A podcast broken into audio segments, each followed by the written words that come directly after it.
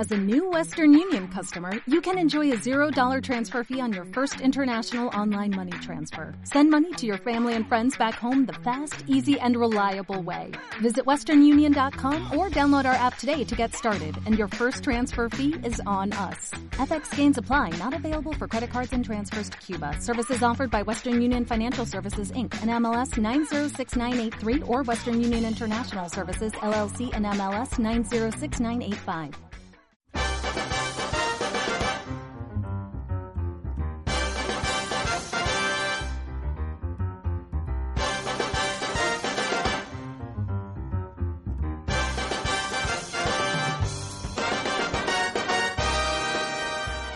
Buenas tardes y bienvenidos una semana más al podcast de Habla de Cine. Os saluda Santi Abad, que también querría saludar a la primavera, pero no puede. Con este clima uno piensa que Invernalia es más real de lo que creemos. Lo que sí es real es que tenemos una semana plagada de estrenos, de los que hablaremos en el programa de hoy, que tenemos también la sección Netflix y que analizaremos El apartamento, el clásico que nos solicitó por correo electrónico Fabián la semana pasada. Recordad que nos podéis enviar vuestras peticiones, comentarios o sugerencias al correo de la redacción habladecine.com, que es habladecine.gmail.com. Y nos comprometemos a hablar de vuestros clásicos preferidos. Hablaba antes de Invernalia y uno no puede evitar acordarse de uno de sus personajes más característicos, Tyrion Lannister. Aquí tengo a mi lado a nuestro director, Alfonso Asín, que es un poquito más alto que, que el personaje interpretado por Peter Dinklage. Hola, Alfonso, buenas tardes. un poquito solo. ¿Qué tal? Ah, bien, al otro lado de la mesa está Luis Arechea, que no es el otro lado, que es en el mismo. Hola, Santi. No he sabido buscarte un alter ego en la serie. Dudaba entre Jon Snow y Joffrey Baratheon. Elige tú, Luis. Eh, contando con que después de siete temporadas todavía no me sé los nombres, cualquiera de ellos. Te da lo mismo. Y tenemos también a Guillermo desde Madrid. Hola, Guille. Hola, buenas tardes a todos. A ti, a ti, te Hola. toca ser Daenerys Targaryen, porque no sé si esos gatos acabarán convirtiéndose en dragones. No te importa, ¿no? no, no. Muy bien. Pues nos ponemos en marcha y si te parece empezamos contigo. Ha llegado esta semana El Insulto, la película libanesa nominada al Oscar en el apartado de Mejor Película Extranjera. Eh, pues sí, es una película bastante interesante que se presentó en el Festival de Venecia y que ganó el premio al Mejor Actor y que posteriormente pasó por la Seminci eh, por la sección oficial en donde la pude ver y se llevó el premio del público.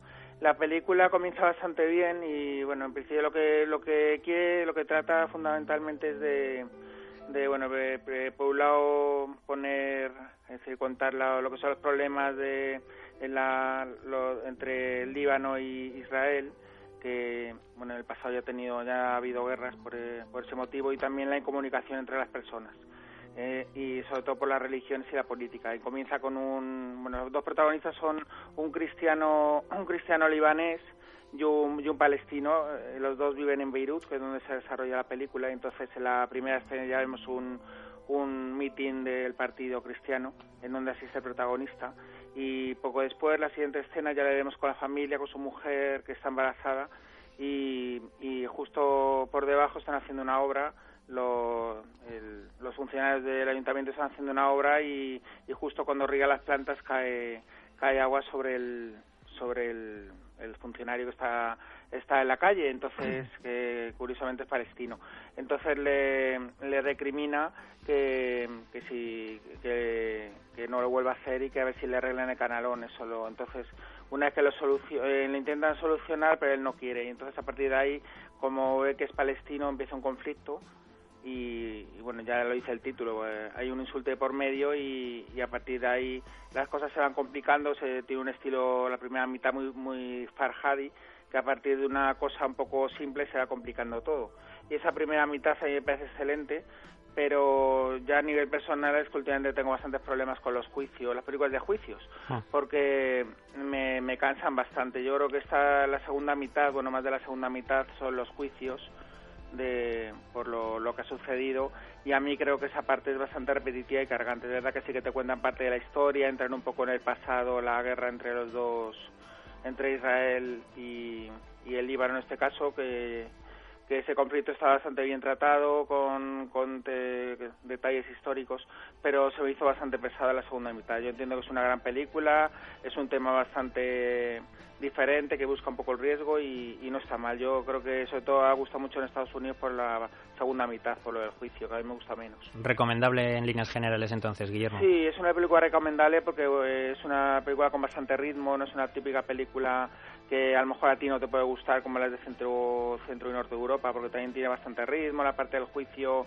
creo que puede gustar y no solamente eh, a un público medio está gustando bastante. Ten en cuenta que en Valladolid ya recibe por un premio del público y se indica algo, que es no es una película simplemente cine de autor, sino cine de autor y para un público medio. Muy bien. ¿Tu nota, Guillermo? Un 6. Un 6. Janet, la infancia de Juana de Arco es un peculiar musical francés que Alfonso vio en Gijón. Sí, la vimos en el contexto del pasado Festival de Gijón y dentro de su sección oficial es la última propuesta de Bruno Dumont, realizador francés que bueno es conocido por por transgredir un poco los géneros ¿no? y demostrarnos pues historias em, que, rozan un poco la, la, locura ¿no? en muchas de ellas eh, la última, de hecho, La Alta Sociedad era una película también eh, que, que, era muy compleja, ¿no? Compleja, que buscaba el histrionismo en muchos casos y esta ocasión, pues yo creo que da un paso más allá y nos presenta pues una historia como en dos bloques eh, sobre Juana de Arco, de niña y de adolescente, por así decir, y nos muestra ritmo de varios, de varios temas musicales muy confusos porque tocan varios temas, pero sobre todo incide un poco en el rock un poco excesivo y nos va contando pues, pues la historia de, esta niña de cómo bueno pues eh, arrastra luego las masas francesas contra los,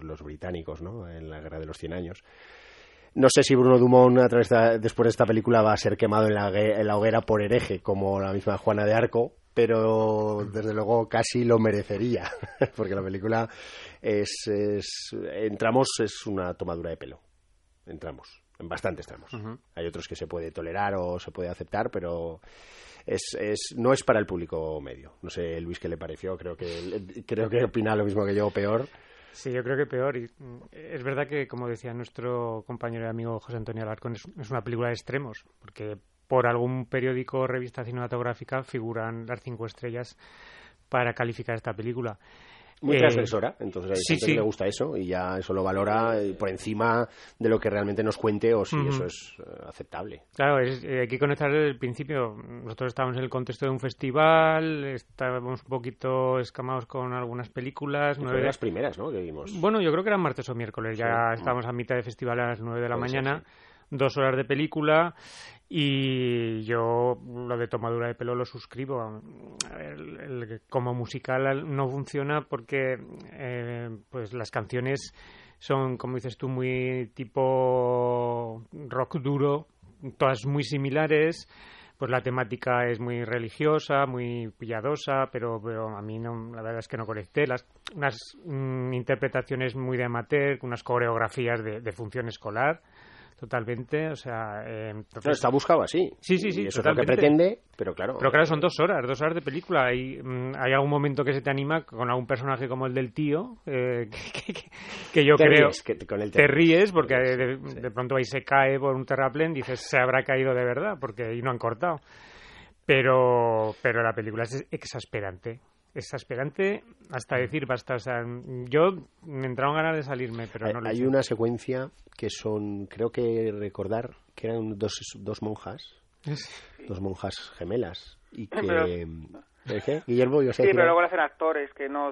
Sabe que son monjas, pero son chicos, no son chicos. Ah, son chicos incluso, fíjate. Este ya me, me deja no la ha dado. En cualquier caso, ves a dos intérpretes sin concretar el género, moviendo la cabeza de arriba abajo sus melenas eh, a ritmo de un heavy absolutamente fuerte, mientras nos intentan contar la historia de Juana de Arco. Entonces, bueno, pues eh, no. Por eso no por hicimos, por este camino no. Fran y yo esa escena no la hicimos por lo de la melena. Por la melena. Bueno, Guillermo la, la yo la defiendo, yo, a no, me parece, no me parece, no me parece una gran película, pero yo no yo no la meto en el saco del resto de, de los bodrios del, de la mayoría de películas de la sección oficial. A mí me parece que la historia sí que es interesante porque es una crítica, aunque la hemos visto muchas veces al tema de las guerras y, y yo no conocía muchísimas de las cosas que te cuenta en relación con, con la intervención de Francia y es que no sé, yo sí que veo que tiene interés. Para mí la chica, la primera parte está bastante bien a nivel vocal, no solamente hay rock, que sobre todo es la parte central y la, y la segunda, que es lo que no me gusta, sino que la primera es, es más más pop, lento, no... Bueno, sí, es más poético, es más poético, Y tiene el tema político y no solamente el tema religioso, yo veo más el tema político y el tema de las guerras, que es una crítica. Y, y es que hay que tomarse a Dumont así, a mí Dumont me encanta y para mí es su peor película porque yo me gustan todas y esta pues me parece bastante inferior a las otras. No, pero, hay, que, hay que reconocer que tiene un formato muy particular y que, claro, si no entras de primeras, pues eh, te alejas mucho del, de, de, la película. sí, lo entiendo. ¿Tú la pruebas, Guillermo? Yo sí, yo la di un 5. ¿Vosotros? Le voy a dar un dos y medio. Un 1. Bueno, vamos con el siguiente estreno, Tomb Raider, el director noruego Roar Taug, luego me corregirán Fran y Ricard si lo he pronunciado mal, que me corrijan ellos empieza su aventura americana dirigiendo el reboot de las aventuras de Lara Croft. Creo que es un reboot, porque hay veces que confundo lo que es un reboot de un remake. Por ahí dice que es que incluso es una precuela.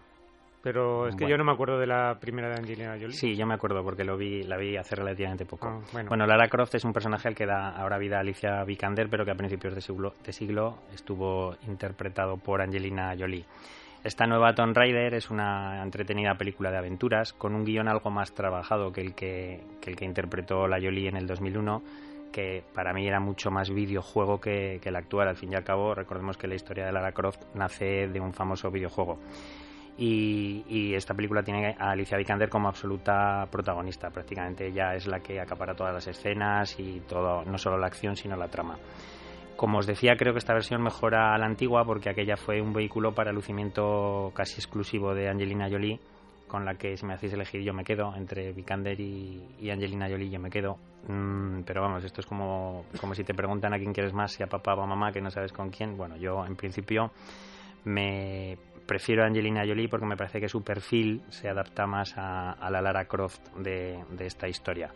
Es una persona mucho más glamurosa, mucho más madura que, que esta Vikander que ya conocemos que tiene que parece muy infantil y muy y muy naif. Lo fundamental para mí es que esta versión está más trabajada, no solo en cuanto a los efectos, lógicamente, por los años que han, que han pasado, sino también en el guion, que no es que sea ninguna maravilla, pero es que el otro era totalmente penoso, y en realidad con la producción en general. La historia es muy parecida. Lara Croft va en busca de su padre a una misteriosa y perdida isla, lo que le supone tener aventuras por el camino, superar muchas pruebas bueno, en definitiva, para mí una película bastante entretenida durante su visionado, pero que se olvida con, con, cierta, con cierta rapidez. No sé, ¿a vosotros qué os ha parecido? Sí, mm, a mí me, eh, bueno, me, me, sorprende un poco el cambio de orientación porque, claro, presenta una Lara Croft más, más niña, incluso la propia presencia de Alicia Vikander es como más infantil, aunque luego se crece, obviamente. Y ahí lo de precuela, ¿no? Efectivamente. Eh, es una casi dirigida a los jóvenes mil euristas o 500 euristas que, hay ahora en, en, Europa, ¿no? Porque es una chica que se saca las castañas del fuego a pesar de, sus raíces familiares y de, y de la riqueza familiar, ¿no? y mm, no vive de rentas. Es también destaca un poco lo que estamos viendo en, muchas películas ahora y que en algunos títulos que se estrenan, que, de los que vamos a hablar hoy, eh, se produce, que es, que es película de, mujeres fuertes, mujeres que no tienen al otro lado a un hombre que les, que les dé la mano para liberarlas de, de, los peligros, ¿no? O sea, se, se, valen por sí mismas. Mm, no, tiene, no, no hay un, un gran actor al otro lado de, para darle la réplica, ¿no? Alicia Vikander. Entonces, eh, también es una película de, o sea, una, una constante de, de los nuevos tiempos, ¿no? El, em, famoso empoderamiento de las mujeres, ¿no? Que está presente en la película. Y, bueno, pues es una película, como dices tú, entretenida, que no, no pasa, yo creo que no pasa la historia, un poco recuerda a veces a la saga Indiana Jones. Sí. Y, y me gusta que toda la fantasía que engloba, al final, bueno, tiene un punto en terrenal, ¿no? A pesar de de todo lo que parece que fantástico que rodea a lo que estamos persiguiendo, hay un punto eh, que puede conectar con, cosas que pasan en, el mundo actual, ¿no? Entonces, mm. eh, o, los miedos del mundo actual. Sí, se ha dicho que es una película muy mucho más humana esta versión, mucho más humana que la que la de la Jolie. Aunque solo sea por el arranque, presentará a Alicia Vikander como una repartidora de comidas y no como una multimillonaria recluida en una mansión que se dedica a entrenarse con robots y con, y con máquinas preparadas para eso. ¿no? Bueno, yo creo que este, este cambio también no solo es por la temática y por la forma de filmar la película, sino también el propio personaje. Eh, si recordamos, y yo me acuerdo que me lo compré en el 96, el juego de Tomb Raider, eh, la protagonista lucía unos labios eh, muy carnosos y unos grandes pechos, ¿no? eh, era parecía una Barbie hinchada, ¿no? Entonces era el personaje real que hicieron para, bueno, el personaje en el cual esbozaron el, videojuego y en el cual se basaba. Y claro, la actriz que en ese momento pues eh, más encajaba por esos labios prominentes y, bueno, eh, acentuaron todavía más eh, sus pechos fue era Angelina Jolie, ¿no? Pasa que hoy día eso queda como tan tan de plástico, ¿no? Entonces esta versión, lo primero que han hecho, como bien habéis dicho, es humanizar, no solo la historia como en ese inicio, sino directamente el personaje. Vemos una chica que, eh, que es, a pesar de que no es muy real encontrarte a cualquier Alicia Vikander por la calle, porque es una, una mujer muy, muy guapa y atractiva, pero sí que de alguna forma se ve mucho más natural, ¿no? Y, y la película eh, combina esos momentos de locura videojuego, como puede ser el barco o algunas carreras que tiene por la selva o saltando de aquí para allá, con otros momentos mucho más eh, terrenales, como habéis dicho, ese inicio, incluso la parte final que recuerda mucho a Indiana Jones, yo creo que es, que es una parte muy entretenida y que, bueno, pues evidentemente tiene su dosis de fantasía, ¿no? De inverosimilitud, pero que cumple, yo creo, con el objetivo de esta película, que nosotros más que entretener y pasar un rato agradable en el cine. O sea, esto es así. Bueno, yo le voy a dar un 6, igual dentro de tres meses la dejaría en un cinco y medio, pero ahora que la tengo más o menos reciente, un 6. Sí, yo, yo, también un 6. Decir que la banda sonora es de Yankee XL, que también hizo, si no me equivoco, Mad Max. Eh, Ajá. Sí, otro, un seis y medio. Muy bien, eh, vamos con otro estreno, Alfonso. Runimara es María Magdalena.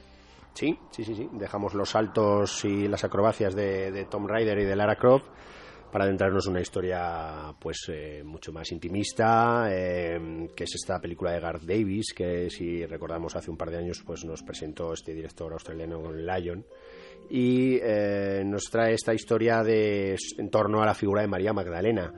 Mm, María Magdalena recordamos que mm, ha sido denostada pues, siempre por los escritos bíblicos, un poco por toda la cultura católica, eh, ha sido un personaje que se le ha tachado de, prostituta, ¿no? Entonces, un poco esta película y las últimas corrientes que el propio catolicismo, a través de su papa, pues ha ido mostrando en los últimos años de dar la importancia que se merece dentro también de este movimiento de, eh, ese feminismo que está emergiendo, ¿no? ese empoderamiento que hablaba Luis hace poco de hace un segundo de Tom Ryder, pues de igual forma aquí también de valorar que María Magdalena era realmente uno de, sus apóstoles ¿no? y una de las personas más cercanas a Jesucristo. ¿no?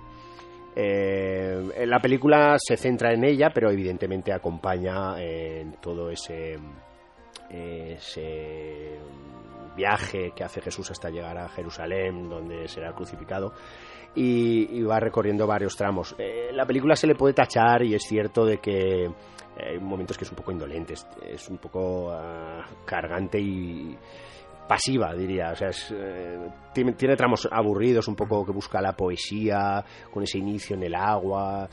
Mm, pero bueno, yo creo que sabiendo lo que quiere mostrar y gracias fundamentalmente a la muy buena interpretación que, que hacen, sobre todo la propia Runimara, que es una actriz que a mí particularmente me gusta, a veces parece que está un poco, eh, no sé, como con demasiado sentimiento, pero sí que me parece una muy buena actriz y un Joaquin Phoenix que no lo vamos a describir ahora ni lo vamos a descubrir, mejor dicho.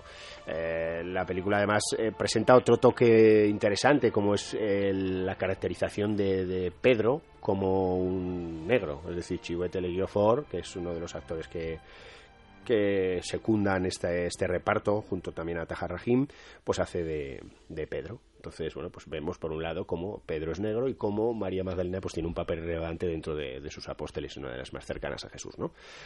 Bueno, pues es, interesante, sobre todo destacaron mucho la fotografía. La fotografía mm, recrea, está, creo, la película filmada en Italia fundamentalmente y tiene unos paisajes preciosos, áridos. Y la música del recientemente fallecido Johan Johansson, que hace gran parte de la banda sonora y que, bueno, pues deja aquí su último trabajo y es eh, uno de los puntos muy fuertes de la película. La historia ya la conocemos, pero sí que, como digo, le da ese toque especial que hace que pueda interesar eh, sobre todo a los más católicos, ¿no? Pues les gustará volver a, además en esta época que llega Semana Santa y que siempre les gusta a los distribuidores dejarnos esas películas con carácter religioso. Pero bueno, yo creo se le, le echo en falta un poquito más de atrevimiento a la película. ¿vale? Porque sigue, a pesar de que quiere, sí, despertar un poco el carisma de este, de este personaje, de María Magdalena, y como digo, algún este toque como lo de Pedro que sea negro, pero yo creo que podría haber apostado por, por algo más potente y se queda un poco demasiado católico apostólico al final. Pero bueno. ¿Qué te ha parecido a ti, Guillermo? Pues a mí me parece una película muy pesada, que, que sobre todo funciona algo por, por Unimara, que es excelente, y Joaquín Fénix, que también está bastante bien. Pero lo que es la historia es que me parece que yo soy, ya sé que me gusta bastante el cine lento, contemplativo, cuando es necesario, pero es que yo tampoco creo ni que la fotografía esté bien, si hay dos imágenes de paisajes de fondo y todo eso, pues que se muestran los personajes de cerca, ya me recuerdo muchísimo al Noé de Aronofsky, que, me parece también insufrible. Y es que yo creo que este tipo de películas no hay que no hay que hacerlos así, con todo, enfocando a los personajes de cerca, solo se le ve a ellos moviendo la cámara de uno para otro, y me parece que la película, quitando algún momento el paisaje de fondo, con ellos andando y todo eso, me parece que la película es que no, no es necesario esa forma de rodar. No, bueno, yo creo que todo lo que es la cuando llegan a Jerusalén o cuando llegan a las distintas poblaciones que cruzan, creo que la fotografía recorre muy bien los pueblos, los interiores, eh, no solo los, los sí que es cierto que tienen momentos de introspección cuando ellos eh, lógicamente se debaten entre sus dilemas, y ahí lógicamente pues tienen unos primeros planos como no puede ser de otra forma pero pero yo ahí no estoy de acuerdo contigo. Pero bueno te, dejo que sigas perdona y no nada sí sabí que el inciso ese. Y pues nada a mí la película es que no me aburrió muchísimo me pareció muy pesada y, y no si no fuera por ellos dos por la gran interpretación de de Rooney Mara y Joaquín Phoenix pues la película y la banda sonora está bastante bien pues la, la película me parecería todavía más aburrida. La suspendes Guillermo. Sí sí. Tu nota un 4 Alfonso. Yo un 6. Luis Fernando Colomo vuelve a juntar en la tribu a Paco León y Carmen Machi. Sí, después de Aida. Eh, bueno, parece que el cine español ha encontrado un filón con las comedias porque hace 15 días se estrenaba Santiago Segura sin rodeos y ahora eh, se estrena Colomo que vuelve a la, digamos al gran público estrena esta tribu que, que, parte con casi las mismas copias o incluso más que, bueno, más o menos parecidas a, la, a Tomb Raider, lo cual para una película española es todo un, todo un, hecho, ¿no?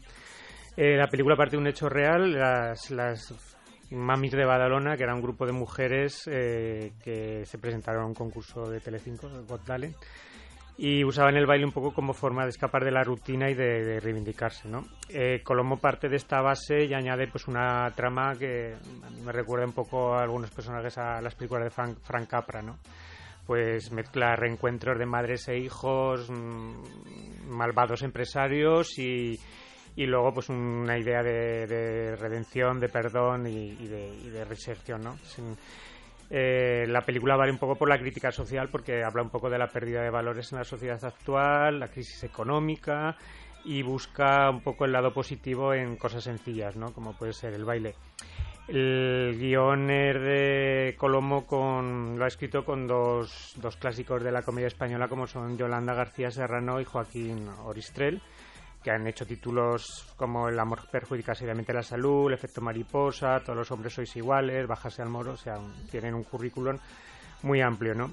Pero vamos, yo creo que, que, fracasan un poco las, intenciones, ¿no? Eh, a mí la película, la verdad es que eh, no, me, no me gusta mucho, no me despierta la carcajada en ningún momento. Mm, como argumento eh, como toda comedia que, se apoya casi siempre en la mentira, para mí no es, y lo siento, tengo que decir, la palabra no es creíble. y el final me parece súper forzado y, muy muy brusco, ¿no? Eh, no, no, no, no entro en la película.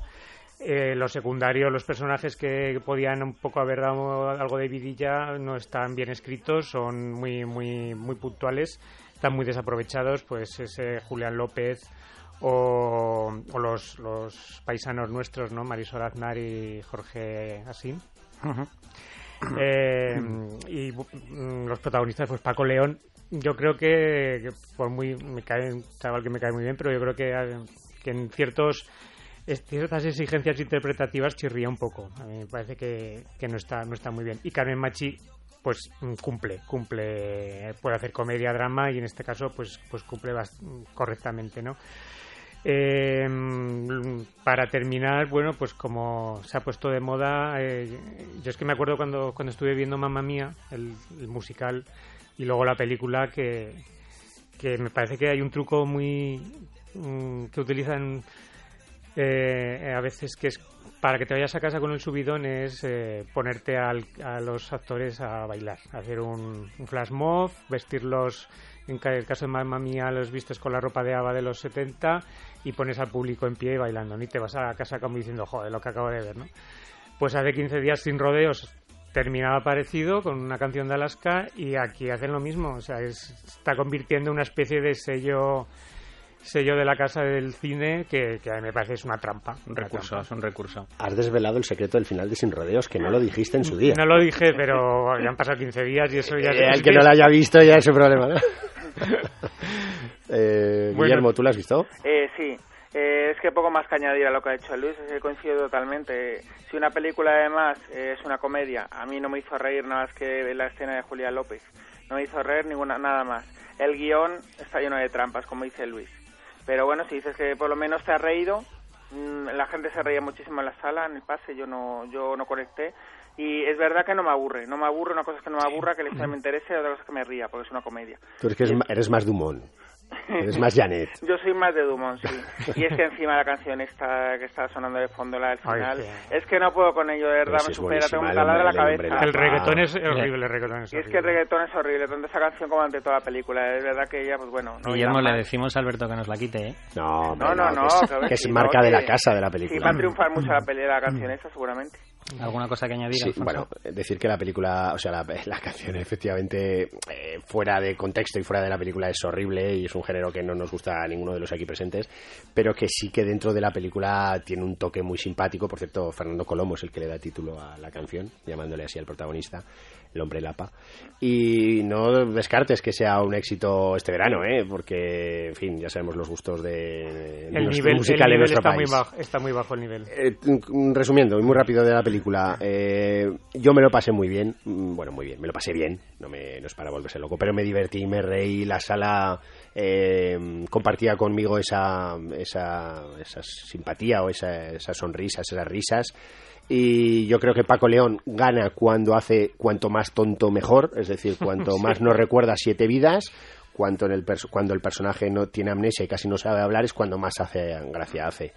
Y, y, sin embargo, pues Carmen Machi pues demuestra que a mí me parece una actriz como la copa de un pino que además tiene que o siempre se ha tenido que luchar contra su aspecto físico que no es de las actrices guapas que podemos tener sino todo lo contrario siempre se ha tachado de una actriz pues tirando a fea bajita eh, no muy delgada pero que sin embargo sus habilidades interpretativas pues le han hecho ser uno de los iconos del cine español hoy día. Y me parece que hace una interpretación genial como baila como, como trata a su hijo como sin embargo tiene cuando tiene que regañar a alguien en fin me parece me parece genial. Eh, decir que Julián López y, Bárbara Santa Cruz que aunque ya se ha ido mencionadas, pues tienen su pequeño papelito ahí como en plan colaboración con Fernando Colomo. ¿Y qué queréis que os diga? Mm, pues sabemos que es una película que no va a llegar a nivel premios a nada, pero que seguro que va a tener una gran recaudación. Antena 3 está detrás y está haciendo mucha publicidad. Y yo creo que va a tener una buena respuesta de la, de la taquilla y el boca a oreja. Y yo me si todos salimos ¿eh? bailando, claro, claro. si todos salimos bailando, como es cierto que te entran ganas de salir bailando, menos a Guillermo porque estaba pensando en Dumont, eh, los demás pues sales con una sensación de feel good movie que hace que la puedas recomendar. Sí, pero eh, lo único, perdón, es que un poquito más trabajo al guion, no sé qué decir, un poquito más de, ingenio, no sé, algo que no sea tan previsible. Pero es que está basado en una historia real. ¿Pero todo? ¿Todo o solo de las mamis? no. Sí, evidentemente. Todo como lo de Winchester la semana pasada. Decir que Maribel del Pino, que es la que dirige la coreografía, la que hace. ¿Cómo se llama? Sí, coreógrafa de, en ese gimnasio, es, es, real, dirige ese gimnasio realmente ella. Ah. Es la que hacía la coreografía real de estas mamis reales, que, que, hace su primera interpretación. Guillermo, ¿querías comentar algo? No, no, no bueno, ah, que Colomo sale en la primera escena también al principio, hace un cambio logístico. Sí, que le llama al hombre lapa. Sí, sí. Mm. Ah, vale, vale, no me entero. Bueno, pues como es tradición, terminamos con las notas. Yo un 6. Un 4 y medio. Un 4. Venga, pues cerramos el primer bloque con 100 días de soledad, un documental de Gerardo Olivares que ha visto Guillermo. Eh, sí, el documental bueno, se presentó en el pasado Festival de Cine de Gijón en una proyección oficial. No, no la vimos en el festival, yo por lo menos no la vi. Y, y está dirigida por, José, José Díaz y Gerardo Olivares, que lo que recrea son, bueno, la idea está se, ideó en 2014 y, y, se rodó en 2015, en el otoño de 2015, en el Parque Herreres de, Asturias. Y lo que sigue es al, protagonista que, que, pasa esos 100 días alejado de su familia y todo tipo de tecnología eh, allí en el Parque Natural de, de Herreres de Asturias. Y entonces, eh, la, la película a mí me parece bastante interesante porque no es el típico documental de naturaleza. Efectivamente, no aparecen muchos animales, aparecen pocos, eh, aparece más lo que es la, la flora que la fauna, pero él tampoco pretende que sea un documental muy bien filmado como puede ser Cantábrico o Alquivir, otro tipo de documentales de ese tipo, sino que lo que pretende es reflejar un poco lo que es la soledad de esos 100 días alejado de su familia que siguen viviendo en Oviedo, su mujer y sus tres hijos, y, y bueno, aparte, pues el recorrido que hace por allí, lo que son las vivencias. A mí me interesó bastante también la comunicación que uno de sus hijos va dejando en la cabaña donde, donde está eh, cada cierto tiempo víveres y, unas cartas de su mujer y por otro lado intercambian cartas mediante él y también la música que compone su hijo que le va componiendo y que escuchamos para la, el documental. A mí me interesa porque es diferente a otro tipo de documentales. Eh, a nivel eh, como documental de naturaleza y filmaciones bonitas, pues mejor Cantábrico. Pero es algo diferente, a mí sí me interesa.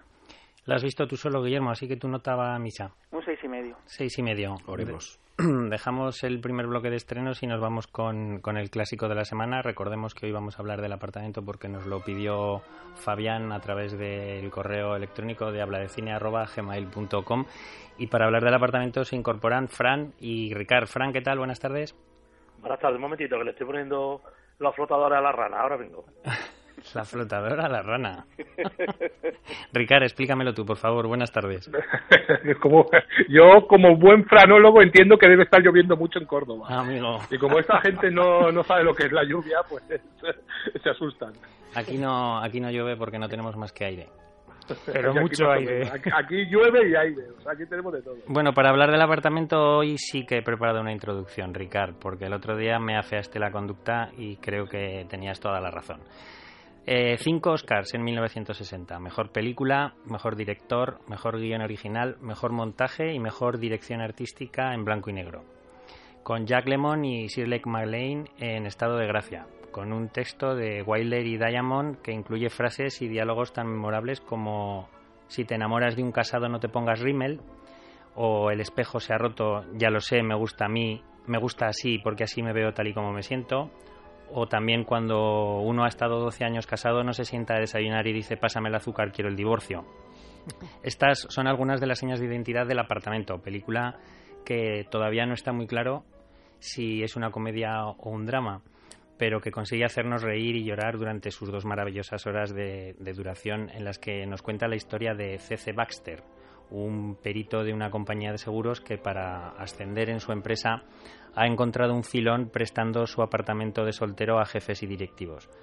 Toda la primera parte de la película presenta la situación y los personajes en un tono más de comedia y a partir de la, de la aparición del personaje de la señorita Kubelik empieza a potenciar eh, a tener más fuerza las pinceladas dramáticas para acabar con una perfecta combinación de, ambos géneros. Una, una, señorita Kubelik, por cierto, de la que resulta imposible no enamorarse gracias a, una soberbia Shirley MacLaine.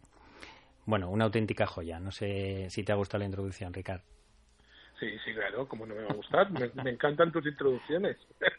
Pues, pues Cuando no las hace, ¿verdad? Cuando, Cuando las hace. Pues eso no entiendo. ¿Cómo no te atreviste a hacerla la semana pasada? Haremos un especial Solaris. Bueno, que-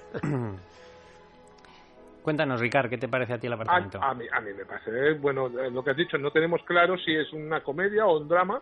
Yo le- la iba a calificar como comedia triste, ah, pero lo que sí que tengo muy claro que me parece una obra maestra como la copa de un pino. Me parece un peliculón mm, de los que han entrado en la historia y que si algún día se tiene que mandar cine a- a al espacio, a los extraterrestres, para que, para que entiendan como lo bueno, para que vean lo bueno del ser humano, podría ser perfectamente una candidata para, para mandarla. Dicho esto, te voy a decir que yo soy, ah, bueno, Billy Wilder es posiblemente uno de mis, bueno, posiblemente no, es uno de mis actor- eh, directores preferidos.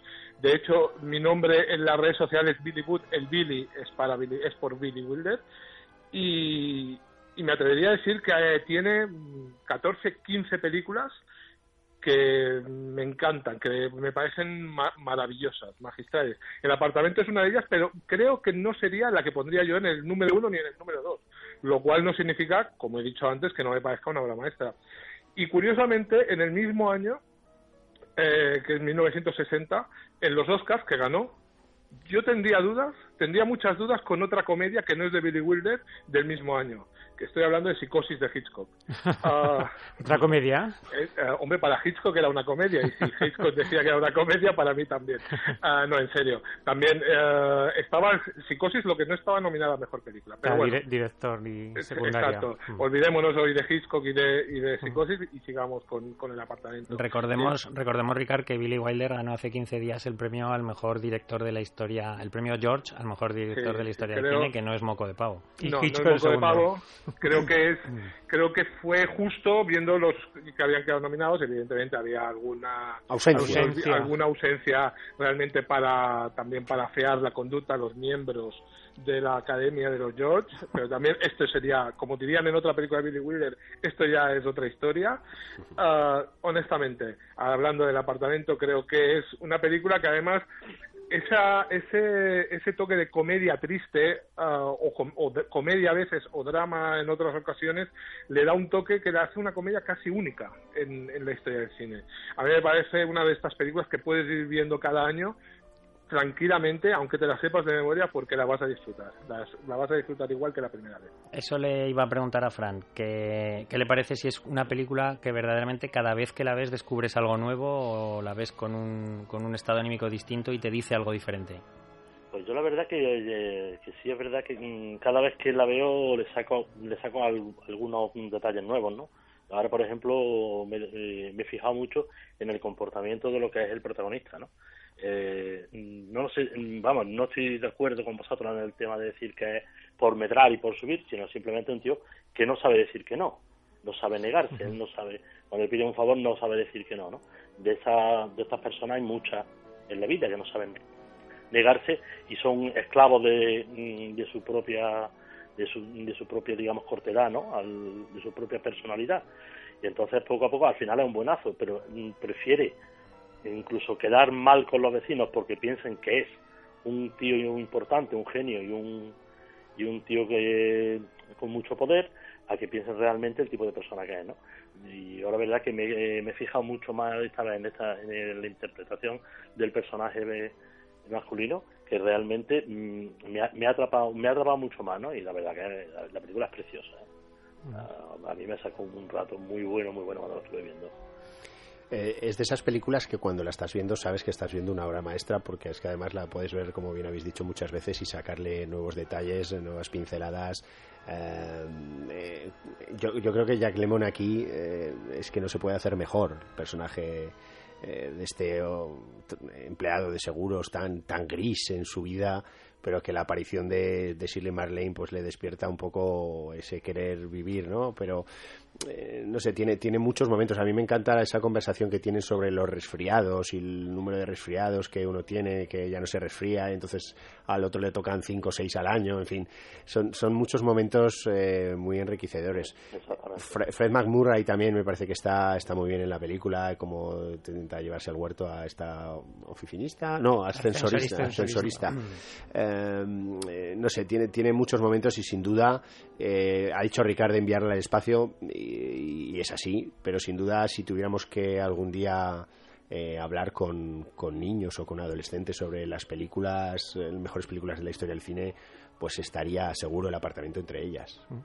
A mí, la verdad, se me pone la cana de gallina cada vez que oigo esta música que estamos escuchando de fondo de Adolf Deutsch, que, creo que no estuvo candidata al Oscar, no lo sé, no me acuerdo, pero que, es maravillosa, ¿no? Eh, el apartamento durante 34 años tuvo el, el, honor de ser la última película en blanco y negro ganadora del Oscar a Mejor Película hasta que llegó Spielberg y que con la lista de Schindler luego ha habido otras, ¿no? Y bueno, comparto todo lo, todo lo que habéis dicho incido sobre todo en, aparte de que es una obra maestra y que es maravillosa, en que tiene uno de los finales más maravillosos de la historia, yo en mi, en mi ranking personal, pues al nivel de Luces de la Ciudad, Que Bellos Vivir o, Desayuno con Diamantes, ¿no? Y eso que, que para mí no es un final feliz, es un... Eh, digamos, un final acorde a la película, sí, sí, sí, sí, ahí no hay, no están al mismo nivel los, los personajes, ¿no? Entonces, para mí, para mí, desde mi punto de vista, pero es... Eh, la, la, escena de Shirley MacLaine corriendo y subiendo por las escaleras de la casa de Jack Lemmon y lo que sucede, ¿no? Pues me parece un, un final arriba, ¿no? Arriba del todo, aún más si es posible, ¿no? Guillermo, ¿estás de acuerdo? ¿Tú también estás enamorado de Shirley MacLaine? Eh, sí, sí, sí. yo, eh, bueno, yo coincido con lo que ha dicho Fran. Para mi, para mi opinión es que es un, un buenazo, pero no lo hace solo por, por ascender. Eh, yo, que es una de las películas, mis películas favoritas, si lo tengo que poner, la pongo en, el top 2. Y yo creo que es el mejor, mejor guion de la historia. Además, es que cada vez que la ves, eh, como habéis comentado, cada vez que, la veis, alguna cosa no, se ve, se saca alguna cosa diferente. Creo que es fácil, se puede recomendar a público medio, a las generaciones de ahora. Yo que casi todo es una película mucho más fácil de recomendar que cualquier otra. Eh, funciona muy bien en muchos géneros, en el romántico también, a la comedia, el drama, y es que me parece perfecta la película. El guion, yo para mí es el mejor de la historia. hablábamos de, Billy Wilder como el mejor director de, la historia, pero quizá como gran parte del mérito de la calidad de sus películas se deba a, lo magníficos que son sus guiones. Eh, muchos de ellos escritos a la limón con, con Diamond, con el que no acabó muy bien, si no, si no recuerdo mal, ¿verdad? Yo no lo sé. Ricardo. Ricardo, ah, ¿te, bueno, suena, eh, sí, no, no, no, por lo visto no, no acabó, no acabaron muy bien, lo que desconozco la, los motivos. Además, en la vida de Billy Wilder, como mm, cuando le hacían entrevistas y contaban era casi casi como un personaje más de sus de sus guiones pues a veces no sabías si lo que te estaba diciendo era cierto o no ah, lo cierto es que él era muy exigente tampoco tampoco acabó bien con, con Chandler si no recuerdo mal que era Chandler el de perdición verdad sí Bracket, Bracket. Bracket, perdón. Chandler, el escritor, eh, eh, colaboró en el guion de Perdición. Sí, eh, yo creo que era con Chandler, ¿eh? con el que no acabó muy bien, ah, porque le exigía muchísimo también, le exigía mucho y de repente, ah, ah, pues mm, todo lo que había escrito aquel hombre, porque era un grandísimo escritor, pues eh, se lo echaba para atrás Billy Wilder de pie con una vara, dicen, que se paseaba por el por su despacho con el cartel aquel que ponía cómo lo haría Lubitsch, que tenía un, un cartel en el despacho que era cómo lo haría Lubitsch, y se ve que, que era un tío muy exigente con los guiones. ¿Y qué pasa cuando la persona, cuando un genio es tan exigente con, los guiones que al final acaban siendo, como dice Guillermo, los mejores guiones de la historia del cine? Eh, lo cierto es eso, qué bien, yo no sé si es mérito de Diamond, si es mérito de Wilder, si es mérito de, los dos juntos, supongo, pero qué bien escritos están los personajes secundarios, aquellos vecinos que tienen, eh, que, creen que, que el, doctor. es el, doctor, exacto, tal. Eh, qué bien escritos están los secundarios, qué bien acaba, como ha dicho creo que Luis, acaba esta película y prácticamente todas. Las películas de Billy Wilder tienen finales uh perfectos. sí, con, la muerte en los talones. perdón, ah. eh, con faldas de lo loco, perdón. Con faldas de lo loco. Uh, fijaos lo difícil que es acabar la película, que nuestro amigo y compañero José nunca le gustan los finales de las películas, pero en cambio los de Billy Wilder seguro que sí que le gustan.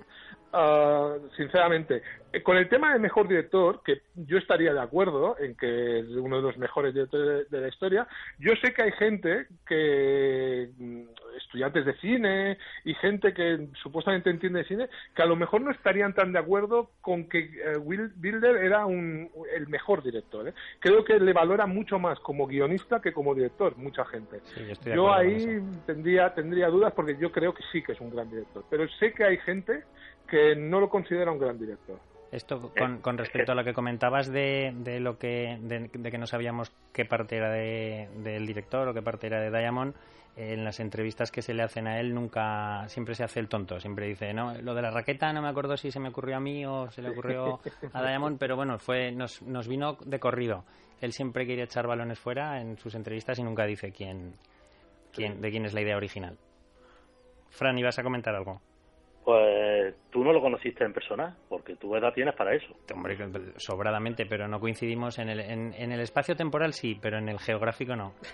Me extraña, tú lo importante que eres, tú lo importante que eres... Es que se fue de Europa, se fue de Europa muy pronto, Fran. Ah. Entonces se fue a Estados Unidos y ya... ¿Hiciste la comunión junto o algo? Tampoco. Tampoco, tampoco. En el, igual sí, pero en distinto, en distinto espacio geográfico es, perdonad, es muy curioso, a la que ha dicho que se fue de Europa muy pronto, es muy curioso porque es un hombre que realmente tuvo una infancia y una juventud prácticamente trágica con el tema del nazismo, con su familia y tal, ah, y realmente con una persona que haya sufrido tanto, en, sobre todo en el momento que está creciendo, que luego fuera capaz de crear ah, películas tan bonitas y bueno, a ver, él tenía una visión muy muy oscura de la, de, la humanidad, pero siempre lo hacía con un toque de, humor, ¿no? Y entonces ah, realmente esto es muy curioso.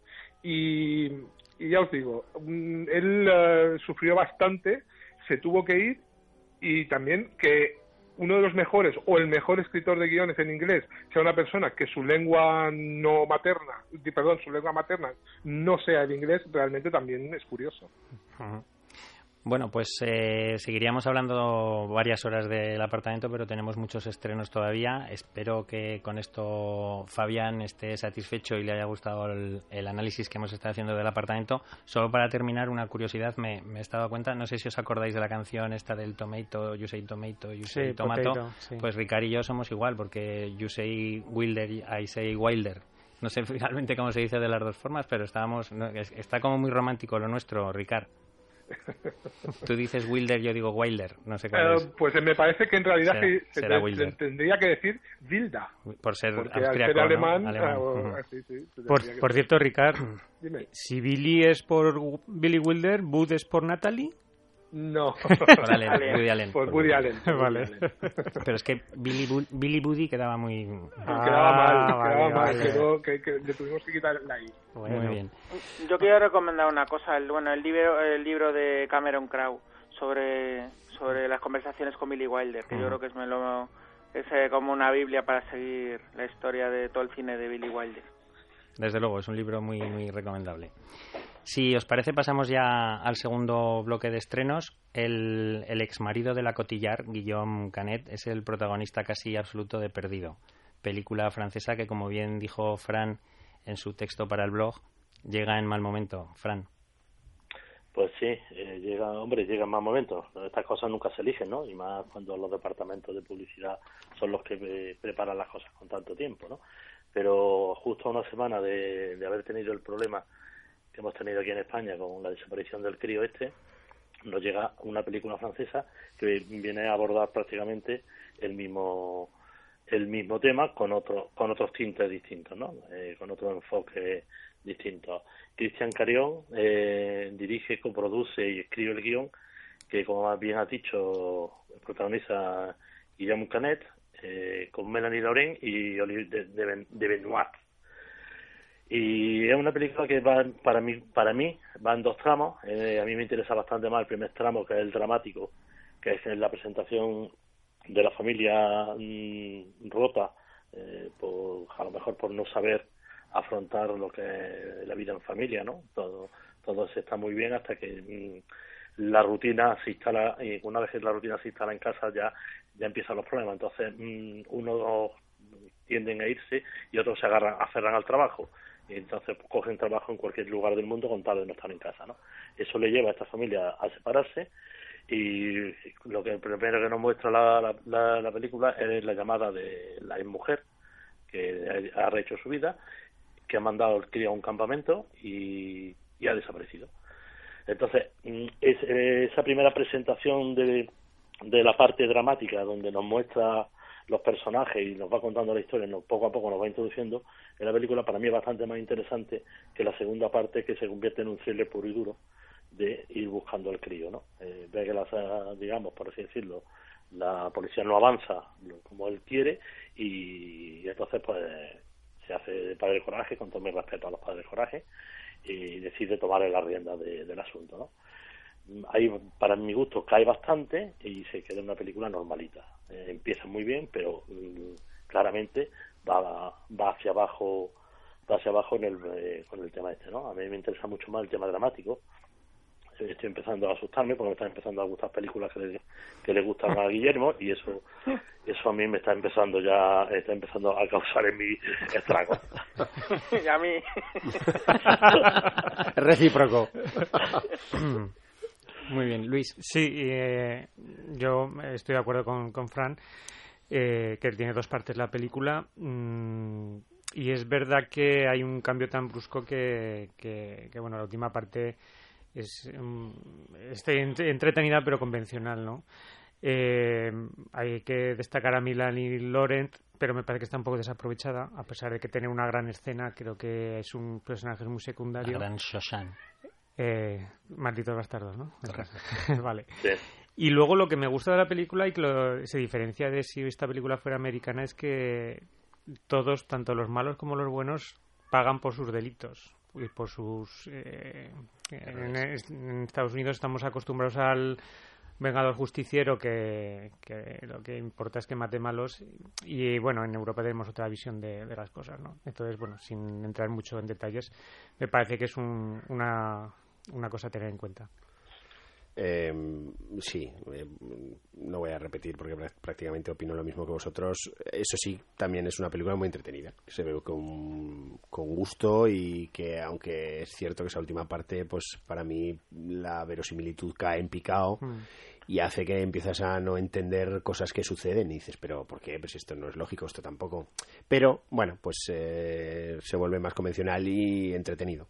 Bueno, pues voy a ser yo la voz discordante. A mí no me chirría ese, esa, esas dos partes o, ese, o esa eh, modificación en, la, en los hechos. A mí me parece que, además es una película corta, eh, me parece que está narrada con un ritmo mm, bastante ligero y, y, yo no veo tan radical el cambio de, la de una primera a una segunda parte. Es cierto que se produce una evolución en la en la investigación y en el, y en el transcurrir de los hechos, como comentaba Fran y como comentabais todos, pero a mí no me parece que sea un corte tan radical, me parece que va un poco eh, que viene dado, viene de, carrerilla por la presentación de la primera parte y por lo que está ocurriendo y, se me pasó en un voleo. A mí me pareció un guion muy bien trabajado y sobre todo muy con un ritmo con un ritmo pero no crees que suceden cosas que no son lógicas en esa parte final ya sabes cuál es mi opinión sobre la lógica al no pero bueno pero creo que sí que hasta cierto punto todo tiene una lógica, ¿no? Un comportamiento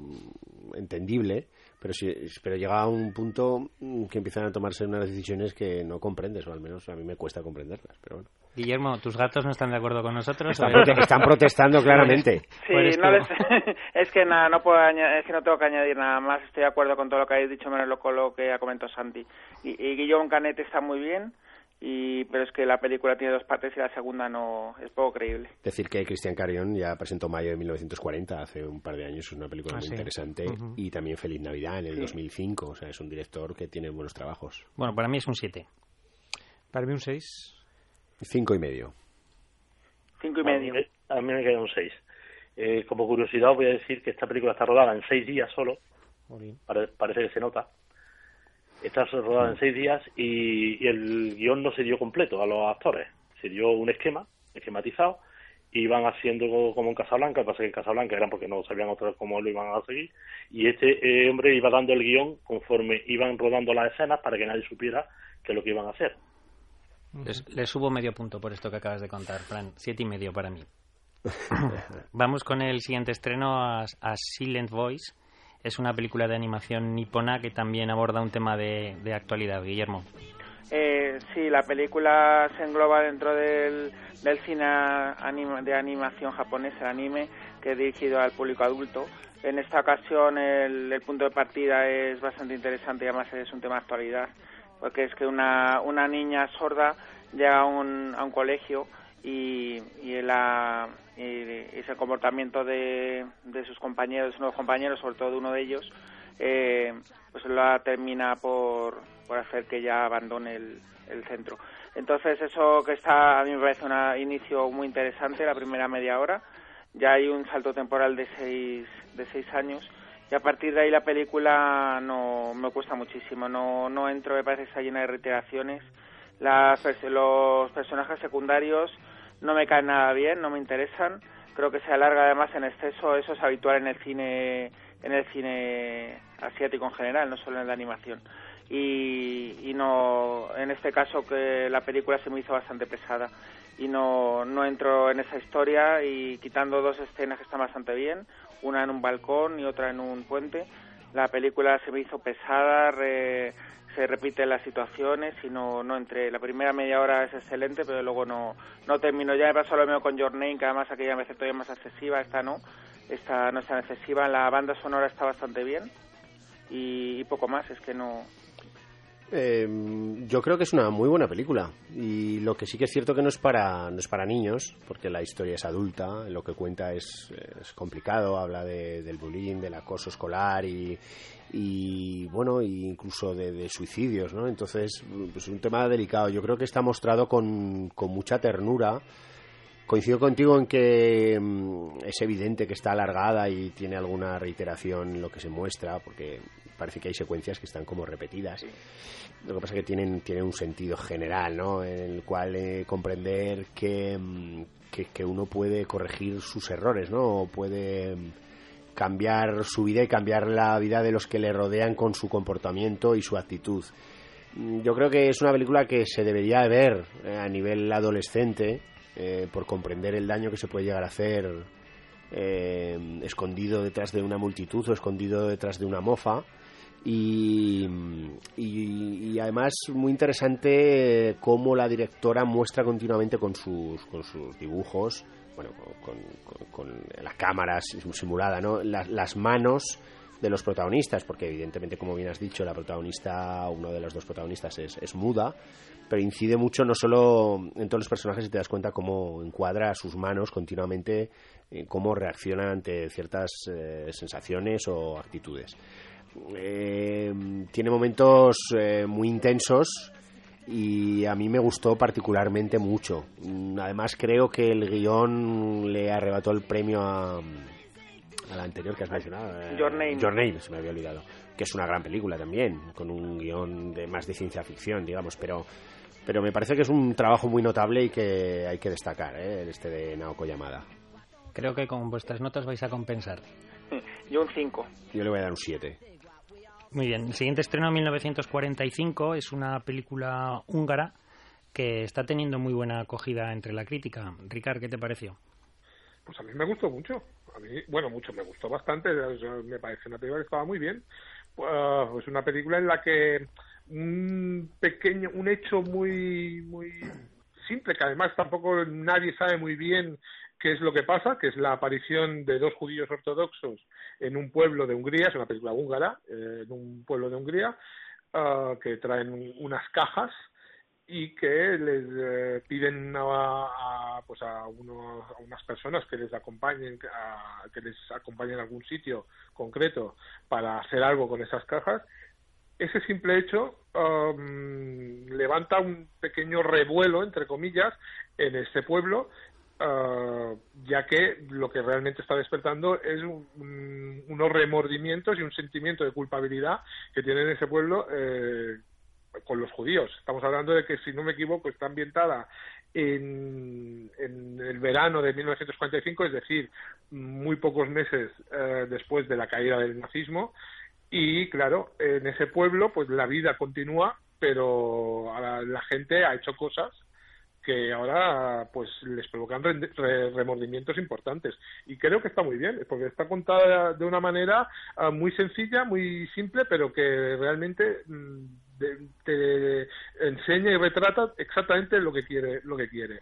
Eh, la película es en blanco y negro. En principio el blanco y negro es un blanco y negro muy muy nítido muy moderno por decirlo de alguna manera Ah, que con esto quiere decir que no ayuda a la narración, el hecho de que sea en blanco y negro no le da un tono de documental o de la época que quiere retratar, pero sí es cierto que la fotografía ah, en blanco y negro en algunos momentos es muy bonita y le da a la película un toque de, em, estéticamente hablando también muy bueno. A mí me gustó bastante. Esta cierto lirismo un poco ahí en sus imágenes. ¿Perdón? cierto lirismo veo ahí. Sí, sí, sí, exacto. Sí, hay momentos que va la carreta andando y tal. Ah, y luego, y otra cosa, y termino, también me gustaron mucho todas las interpretaciones. Todas, desde el, que el actor o la actriz que tiene el papel más pequeñito hasta los más protagonistas. Realmente me gustaron todos mucho. Entiendo que no dices sus nombres porque se lo dejas a Fran. Claro, por supuesto. pues Fran, adelante. Pues no te voy a dar gusto de, decirle el nombre de los artistas, hombre, de los actores, hombre. Bueno, hay uno que se llama Peter Rudolph, No, pues a mí la verdad que también me ha gustado bastante y como dice, como bien decía Ricard, el simple hecho de la aparición de dos personas, cómo desencadena una, una cascada de problemas en la relación entre todos los, los vecinos, ¿no? Y cómo se van solventando todas y cómo todos tienen algo con todos y, el miedo y, esa sensación de eh, de revanchismo que hay en el ambiente, ¿no? Eh, piensa aprovechar y demás. Entonces, eh, no digo nada más, pero vamos, a mí me ha gustado bastante. Creo que es de lo mejorcito de la semana, ¿eh? Sí, estoy de acuerdo, es de lo mejor de la semana, eh, si no la mejor. Eh, decir que, mm, eh, que está, yo creo que no es, no es habitual que se nos muestre, mm, sí que está contado el holocausto, ¿no? Y todo el problema nazi, el, holocausto judío, pero nada más terminar la, mm, la guerra, ¿no? Y, y, qué sucede ahí en estas localidades, en estos países, en estos pueblos donde ha habido este exterminio y donde se ha señalado al vecino de al lado por ser judío y, y ha quedado pues sus casas, sus negocios, sus mm, enseres y qué ha pasado con ello, ¿no? Y, cómo, eh, pues este, como bien decís, este retorno de estas personas, simplemente su presencia, además una presencia que, que intimida solamente por esas miradas, por ese, ese andar, ¿no? Eh, como de, perdido. Ellos, no hacen nada, que ellos no hacen nada. Exactamente. No hacen nada más que andar. Correcto. Eso es lo que me gusta. Correcto. es que no hacen nada más que andar, que ellos ni miran a nadie, no hacen nada, ni hablan. Por eso, simplemente... Van a la suya y es como cuando tú veías las zapatillas de tu madre venir. Cuando tu madre venía con las zapatillas, tú ya sabías el uso. Pues. Ellos ya sabían a, qué venían los, dos judíos. Aquí, bueno, no sé si lo sabían o no. Eh, lo que pasa es que ellos creen saberlo y empieza pues a caer un castillo de naipes que hay ahí construido a raíz de, todo esto de la invasión nazi y además es un momento histórico interesante en Hungría que es eh, tras el paso de los judíos y la llegada del comunismo y cómo los soviéticos pues empezaron a, a hacer de su capa un sallo ahí en Hungría, ¿no? Y cómo entre unos y otros, pues eh, la casa sin barrer. Eh, lo cierto es que, mm, que, tiene momentos muy potentes, muy emotivos. Ese blanco y negro potencia mucho el que te puedas trasladar a esa época, a ese momento, y destacar, como bien habéis dicho, todos los actores porque están tremendamente creíbles. O sea, los ves y pareces estar allí escuchándoles en primera persona. Pero sobre todo a Peter Rudolph, con esa cámara como, como cómo le muestra esa, esa sensación de sofoco, ese sudor, ese, en un verano caluroso ahí en esta pequeña población. Yo creo que el cine húngaro está demostrando una salud eh, enorme, un gran momento, no solo con En Cuerpo y Arma, que aunque algunos de vosotros, ya sé, Ricardo, que a ti no te gustó y se hizo muy pesada, me, parece una película muy notable, más compleja, esta es muchísimo más sencilla, y también El hijo de Saúl, que a mí me parece uno de los mayores peliculones que han llegado en los últimos años y que también es de esta misma nacionalidad y demuestra, pues, eh, como digo, la buena salud de este, de este país. Bueno, respecto a esto, Alfonso, respecto a esto, y comprando en Cuerpo y Alma como una gran película, que para mí no lo es, pero da igual, aceptándolo, uh, también hay que decir que que a veces esto tiene trampa. Sí, que solo nos llega esto, te refieres. Exacto, que nos llega lo bueno. Si, si, a Hungría le llega lo bueno de España, seguramente también dirían, joder, qué año más bueno en España y tal. Quiero decir que has nombrado tres películas en, de cuatro años. O sea, que a lo mejor no, bueno, cine húngaro no. hay otros países que no dan ni eso, ¿no? Entonces, bueno, pues estás hablando de muy buenas películas. Yo creo que son. O no, nos llega. Para mí, para mí entre el hijo de Saúl, el cuerpo de arma y el hijo, eh, perdón, y esta de 1945, no, ninguna baja del 8 para mí para mí. No, no, no bajar de un 8, que es una muy buena nota. Pero yo no, yo no discuto eso. Yo digo que, que mm, centrarnos en una filmografía de un país concreto uh, solo por tres películas de, de cuatro o cinco años uh, tampoco que no es representativo que a lo mejor uh, yo qué sé también nos llegan películas de Rusia nos llegan películas de, del este de, la Europa este últimamente llegan muchas no pero pero piensa que Hungría el potencial cinematográfico que tiene no es incomparable con el resto de lo que me estás mencionando ni Rusia ni pues eh, por supuesto otros países como pueden ser Italia o Polonia no por ejemplo Polonia y tal también llegan buenas películas. Lo que pasa que llegan las buenas o sea, España también ha hecho en estos años que, han pasado de estas tres películas húngaras, también seguro que ha hecho tres películas que no bajan del 8. Sí, pero escucha, El Cuerpo y Alma nominada al Oscar y El Hijo de Saúl ganadora del Oscar. Ojo, ¿eh? Sí, sí, sí, sí, cierto, realmente cierto, pero ya sabemos cómo va. Cuando les da por un tipo de filmografía, pues apuntan hacia allí y han olvidado Francia, han olvidado Italia, han olvidado España desde hace muchos años. Mm. Que sí, que no discuto ¿eh? eso, pero sí que lo, lo que no me, parece que es a veces exagerado decir, el mejor cine que hay ahora mismo es el húngaro, por decir algo. ¿eh? ¿eh? bueno, llegan tres películas. ¿eh? De América, eh, de Estados Unidos, nos llegan 200 o 300. No, pero ¿sabes por qué digo esto, Ricard? Porque en el público medio oye es una película húngara y se echan las manos a la cabeza. Ah, bueno, eso sí, eso sí. Entonces hay que romper esta barrera o con el cine rumano que también pero luego, pero luego se van a ver en cuerpo y alma y no se las quitan, ¿eh? El, público medio. Las, siguen teniendo ahí, ¿no? se las quita, ¿eh? bueno, eso, en fin. Pero bueno, que, hay que romper un poco y que hay que ver otro tipo de cine que también nos muestra momentos históricos muy interesantes. ¿No le habéis dejado a Guillermo opinar sobre esta película? Es que coincido con vosotros en todo, en todo. Para mí es el mejor estreno de la semana con diferencia. Me parece excelente la película. Y, nada no nada más que añadir. Estoy también entiendo a Ricard que tiene razón en eso pero estoy con, con Alfonso que para mí el cine por lo menos las que llegan que tiene razón Ricard no puedes quedar bien con Dios con el diablo pero no solamente eso, sino Alfonso, con, festivales no, no pero no solamente eso sino luego vas a festivales que ponen mucho cine que luego no llega a carteleras de Hungría de Rumanía o de los países de la antigua Unión Soviética y en general yo, a mi nivel personal, claro, a mí sí que me parece mejor que otras.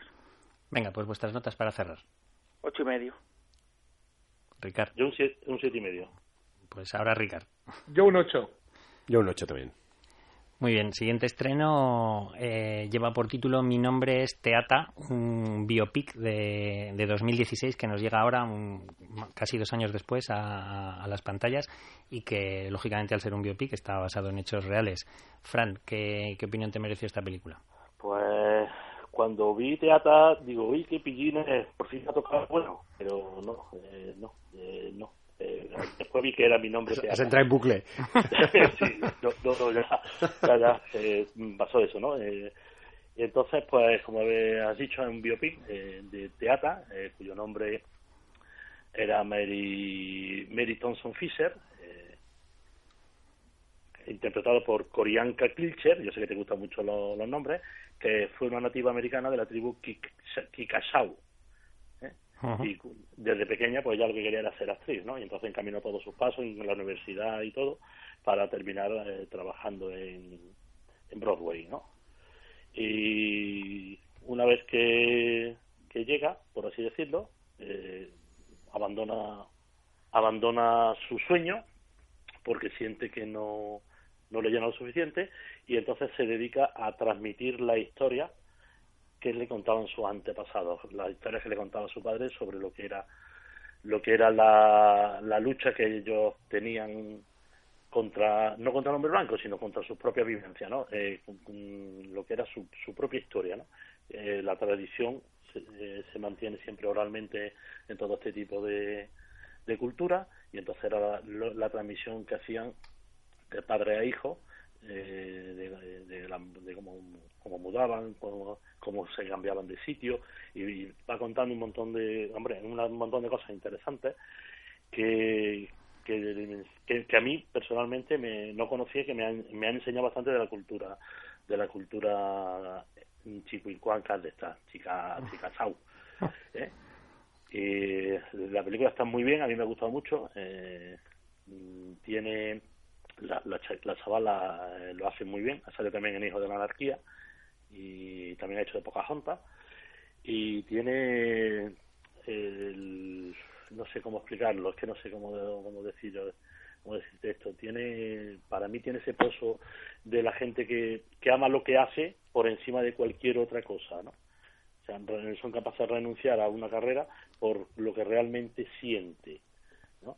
Y estuvo en la Casa Blanca con, con Roosevelt de presidente, e incluso estuvo con el rey George en Mercedes dando un otro digamos otro festival de estos que daban en, un parque en Londres no tiene un lago que le dio le puso nombre eh, la su amiga la, la mujer de Roosevelt y tiene uno de los lagos importantes de, de América tiene su nombre. Yo no sé vosotros qué habéis pensado que, lo habéis visto. A mí me ha gustado bastante. Guillermo lo ha visto también. Eh, a mí no, en este caso es, Fran, no coincidimos siempre. En este caso no, no, la película me, me gustó bastante la, la parte central, hasta la, hasta que llega a Nueva York y la protagonista reconozco que sí que está bastante bien y, y la historia es que no termino de entrar en la parte de Nueva York, yo lo veo un poco artificial todo, no sé, eso que es una historia, una historia real, pero tanto la parte inicial con la familia como luego la parte final en Nueva York no no termino de entrar en la historia me parece un poco no sé todo artificial. No no conecto mucho y está muy bien. Las canciones no están mal la banda sonora tampoco pero no no termino de, de conectar. Vuestras notas Fran y Guillermo. Cuatro. yo un siete y medio podéis respirar los dos que por fin habéis vuelto a estar desencontrados sí, en un, sí estaba, estaba, ahora mismo buscando el teléfono del psiquiatra porque estaba coincidido, de coincidido en dos con Guillermo y eso eso para mí es un, un, grave trauma. O sea estoy empezando ahora mismo a temblar. Bueno vamos, vamos a terminar este segundo bloque de estrenos con un documental de González Molina que además de El Guardián Invisible, que es su, su última película, su anterior película, tiene en su filmografía Tres metros sobre el cielo con Mario Casas, Tengo ganas de ti con Mario Casas, Palmeras en la nieve con, Mario Casas. Y la serie de televisión El barco con Mario Casas. Su título es The Best Day of My Life. Guillermo, que no sale Mario Casas, ¿no? Aquí. Eh, no, no. Por eso es, perdona, por eso es su mejor día, por eso es el mejor día de. Bueno, yo no la he visto, igual está la manifestación del World Pride, no sé, yo no la he visto. Eh, no, por lo menos no la enfocan. Bueno, es un, es un documental que se, se rodó en 2017 y está, está producido por el Ayuntamiento de Madrid, de, de Ahora Madrid y el Grupo Prisa. Y, lo que quiere es, bueno, se inicia con el, lo que es el evento mundial que, que tuvo lugar el año pasado, en junio del, el año pasado, en julio, el 1 de julio de 2017, que fue el Día Mundial del Orgullo Gay, en este caso el World Pride, que, que, que tuvo lugar en Madrid.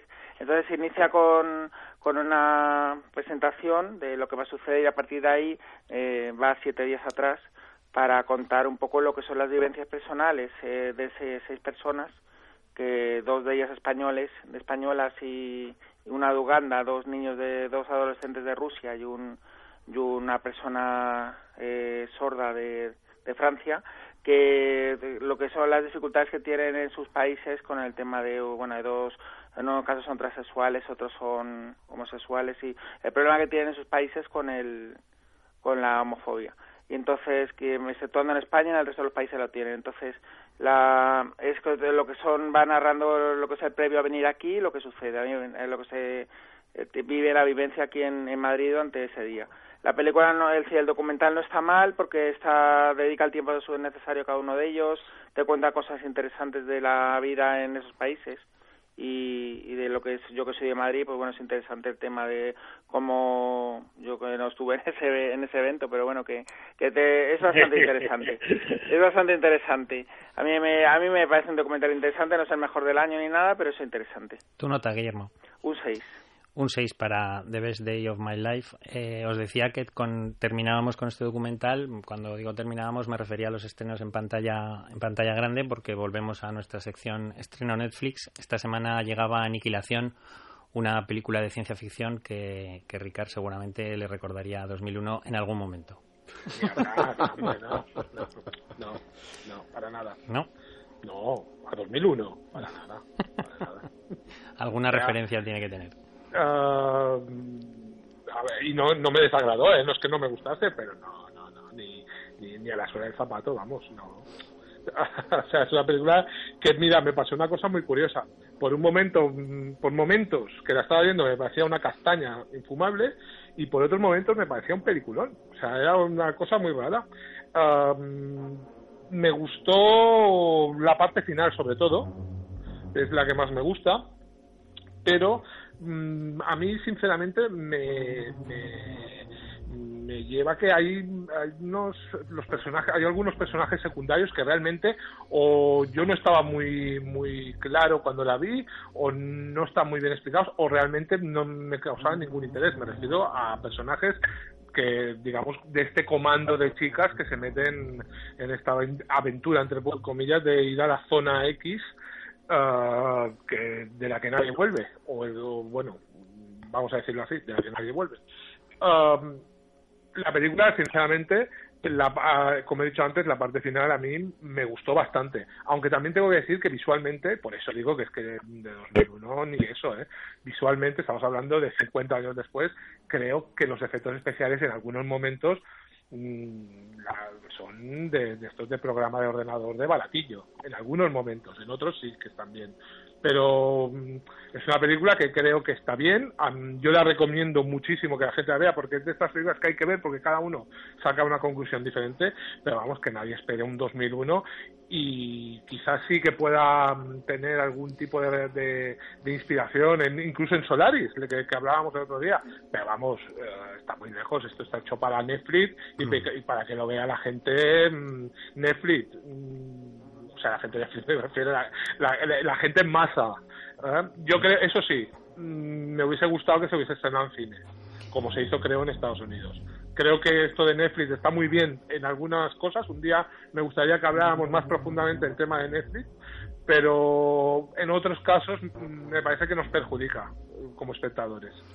Mi comentario eh, al respecto de 2001, Ricard, era porque en su día te escuché decir que todo el cine de ciencia ficción bebe de 2001, por eso hacía ese comentario, pero no, por supuesto, es una, película que, no recuerda para nada 2001, que quede claro, sí, sí. De hecho, voy a hablar yo muy rápidamente porque estoy en la misma línea que tú, es una película que no me disgustó, pero no me llamó especialmente la atención y, con eso dejamos paso a Luis y Alfonso, que por lo menos sé que la disfrutaron muchísimo más que nosotros, y a ver lo que dicen también luego Fran y Guillermo. Sí, a mí me gustó mucho. La verdad es que me gustó el guion, todo lo que. Los, cómo está tratada la historia, como partes de una sociedad. Eh, corriente como la que vimos y, y, de pronto te vas metiendo en un, en un suceso que no sabes de qué se trata, si viene del espacio, de dentro de, de, donde viene. Eh, es casi una road movie de mujeres, una vez más una, una película eh, de mujeres fuertes que, que hacen un viaje en el que intentan superar cada una una historia, ¿no? Y, y luego pues la, me gusta como va de delante a atrás eh, la película, sobre todo con el, personaje central de Natalie Portman, sus conversaciones y su, su relación con, con, Oscar Isaac, con su marido. Y, me, a mí sí que me gusta ese mundo que, que presenta, ¿no? Eh, parece que tiene es, es tiene unos momentos de belleza, pero también inquietantes porque ahí se mezcla lo, bonito con lo feo, ¿no? Lo, amenazante con lo, con lo bello, ¿no? Y, bueno, la, un final muy, muy abierto a discusiones y también me parece una vergüenza que Paramount haya decidido que los europeos no podemos, no tenemos el nivel para la intelectualidad que de esta película y en cambio Estados Unidos la han estrenado en cines y aquí han decidido que se la han vendido a Netflix. Yo, yo estoy indignado por esto. Yo estoy indignado porque, como bien ha dicho Ricard, mm, muy bien Netflix, pero en otros casos nos puede perjudicar. No por Netflix, porque al menos la pone, pero sí que quien tiene la tenencia de los derechos, pues que no la explote en, salas, porque esto es una película que a mí me ha gustado muchísimo, que me ha dejado pozo, me ha dejado mm, eh, hasta, el punto, hasta el punto de que me he puesto a leer la, la novela. No la he podido terminar, voy por la mitad pero es una trilogía, hay que decir que... Mm, ¿La recomiendas? ¿La recomienda la novela de momento? De momento sí. Eh, decir que no comienzan de igual forma, aquí, a pesar de que parece que la historia es más lineal, aunque es cierto que tiene flashbacks continuos, eh, en la novela ya comienza el grupo de chicas metidos ya en la zona X sin todo ese preludio, ¿no? Ah, em, que me interesa bastante, gracias. Sí, nada, nada. Eh, luego tiene dos más, autoridad de aceptación, y veremos a ver por dónde desemboca. Hay que decir que el autor Jeff Van der Meer pues, eh, ganó el premio Nebula por esta novela y bueno pues eh, ha tenido un, mucho prestigio a raíz de, esta aniquilación. Yo sobre todo destacar que Alex Garland, que es el director y guionista de la película, me parece que, es uno de los autores ahora mismo más a tener en cuenta dentro de lo que es el mundo de la ciencia ficción. Recordaremos todos eh, la sobresaliente Ex Máquina que es una película también que da a pensar ¿no? sobre la inteligencia artificial, etcétera. Y aquí nos habla un poquito de lo que es la autodestrucción del ser humano, ¿no? como, como, como ser, como habitante de la Tierra, como como ser que se autodestruye continuamente, ¿no? Que, que busca, es decir, fumamos, bebemos, eh, provocamos guerras, eh, no estamos conformes con lo que nos rodea y no vivimos en sintonía, ¿no? Entonces, no solo con la naturaleza, sino con el vecino. Entonces, aquí nos habla un poquito de eso y nos habla de cómo hay una conversación muy interesante que habla de, no, es que parece que hemos venido a una misión suicida. Y dice, no, ojo, eh, aquí solamente el 5%, el 4 o el 3% del mundo se suicida, pero todos nos autodestruimos de una u otra forma, ¿no? Entonces habla sobre eso, habla sobre la aniquilación para la creación, ¿no? Y de alguna forma es, me parece una película que recomendaría ver una y dos veces y, leer este libro y que me ha dejado un pozo, como digo, muy importante. Eh, decir que Oscar Isaac tiene un papel más pequeño, ¿no? Pero muy importante y que, en fin, bueno, pues que aparte de, de, Natalie Portman, pues tenemos a Jennifer Jason Leigh y a Gina Rodríguez que tienen unos personajes que acompañan ahí a la protagonista y al final es realmente interesante e intenso. Comentábamos viniendo al estudio que decía yo que a mí no me había entusiasmado tanto, pero que sí que se dejaba ver, por momentos tiene algún momento bueno. Desde luego es una adaptación, yo no he leído esta novela, pero seguro que es una adaptación mucho más digna que la que se hizo del juego de Ender, otra de las novelas que también ganó el premio Nebula y que lanzó a Orson Scott Card, su autor, al, a la fama y, que, y cuya adaptación uh, interpretada por Harrison Ford era infumable. Y que sin embargo fue estrenada en salas, porque como va destinado un poco más al público juvenil, pues piensan que puede tener más gancho, ¿no? Y hay que decir que, que, este, que, el director, Garland, es escritor también, y es el escritor, por ejemplo, de la novela de, La playa, que luego adaptó Danny Boyle con Leonardo DiCaprio y Coma, aquella película también creo que era con Dustin Hoffman, me parece, pues es el, escritor de la novela. Y también es eh, como guionista, el, guionista de Sunshine, que es así que podría tirar más a un poco a 2001, aquella película también de, sí, Danny de, Danny Boyle, y también escribió las de, 28 días después. O sea, aparte de, un buen director, mm. es, un buen escritor. Y, no es muy mayor, es joven. Creo recordar que no. Del 70, es que tengo su Wikipedia. ¿eh? Ah, Guillermo. Eh, a mí el género de ciencia ficción sí me gusta, lo que pasa es que no me suelo enterar de las películas. Y en este caso sí he ido conectando al principio. Sí, estoy de acuerdo con Ricard que es verdad que no que a lo mejor algún personaje secundario de las chicas en la misión pues tampoco eh, tampoco tiene mucha importancia. Bueno, creo que tenga mucho que no que no sé que está ahí, pero tampoco se desarrolla mucho. Yo añado también el actor de color que no sé, no entiendo muy bien sus apariciones, a qué vienen. Pero a mí es que ese tipo de cine, que a diferencia del de acción y terror, no me gustan. Si me consigue entretener y me entero, porque en este caso sí me entera cosa rara, me, me gusta. La película me queda la duda al final, pero bueno, ya cada uno yo creo que sí que he entendido el final, o por lo menos el que yo he pensado. Eh. Y añado las actuaciones que me parecen excelentes, las de Natalie Portman y Jennifer Jason Leigh, sobre todo a ellas dos, está muy bien. Te iba a decir que el personaje negro, hombre, yo creo que lo que demuestra es que pues que todos tienen un pasado, ¿no? Todos los que ahí tienen y tienen algo de lo que purgar, ¿no? Ya, pero no sé, yo es que no... Sí, no, sí, sí he entendido, pero que me parece que tampoco... No sé, que me sobran porque me cortan el ritmo de la... Yo cuando haces una elipsis, algún tipo de flashback o algo, en este caso no, cuando cortan el ritmo de la acción, creo que no Mm. es necesario y no nada más, me parece que está todo bastante bien. Fran, tú cierras la película. Yo cierro, pues yo me estaba haciendo una, me estaba planteando una duda y es que viendo últimamente los títulos que están entrando en Netflix, eh, ¿puede ser que sea eh, una tumba de película? Lo que no se puede estrenar, ¿te refieres? Lo que no se puede estrenar en pantalla. Lo que no se atreven a estrenar en pantalla porque saben que pueden pinchar, se lo den directamente a Netflix para que los... Porque tenemos la de siete hermanas. Reciente, siete hermanas, tenemos esta. Pero Madbound, por ejemplo. O sea, eh, la de la de Newt. Cloverfield. Cloverfield. Fíjate, con Coverfield la que estaba pensando. La Aquella de Newt, Will Smith, Bright. Right. Right. que está bastante bien esa de, de Will Smith. Puede ser que no se atrevan a estrenarla y Seguro. y, y las vendan directamente a Netflix para que las Hombre, indudablemente eh, hay un temor allí, si no, no las venderían. Es decir, si piensan que tienen un exitazo, pues no serían tontos de venderlo. Pero eso, hay, eso es así. hay de esos títulos, hay productos hechos expresamente para Netflix, como Brighton Madbound, y otros que ahora estamos viendo que Paramount, por ejemplo, Cloverfield, Sí. o esta eh, lo ha vendido a Netflix. O sea, hay que distinguir un poco los títulos, pero sí que es verdad que lo que dices tú mm, es una especie de tumba, sí. Vamos con las notas. Un cinco y medio, empiezo yo. Yo un 8. ¿Cinco? Siete. Un seis y medio, perdón. Perdón. Un seis y medio. Un ocho y medio. Y un siete, Guillermo, has dicho, ¿verdad? Sí, Muy bien, pues eh, ahora sí que hemos llegado al final. Nos vamos a despedir con Smile, el tema compuesto por Chaplin para la banda sonora de tiempos modernos y os preguntaréis por qué. Os lo voy a, os lo voy a explicar que sobre todo a Fran le va a gustar mucho. Un, pe- pequeñito apunte, un pequeñito apunte antes que venía. yo que me tenía que cortar, no me había cortado el, el- el- no me había cortado en toda en todo el programa de hoy. Venga, Fran, apunta. habéis dicho que las películas de, de anime son, son muy largas, se hacen muy largas. ¿O acordáis del campo de fútbol de Oliver y Benji? No, ¿qué campo? Pues entonces, un, un campo que se, se calculó que tenía 130 y tantos kilómetros por el rato que tardaba en llevar la pelota de, la- de, de un área a otra. No se van a hacer largas las películas. Si un campo de fútbol mide 130 kilómetros. Bueno, ¿quieres que te cuente por qué vamos a despedirnos con Smile de Chaplin? Ahora que hablar de algo muy largo, ¿no? Bueno, pues ya habéis visto que no está hoy Alberto, no ha podido venir Alberto Garrido y tenía que dejar su nota, su conexión Garrido y a la vez su nota sobre un obituario. Y es que hoy o este mes se cumplen 40 años del robo del cadáver de Chaplin.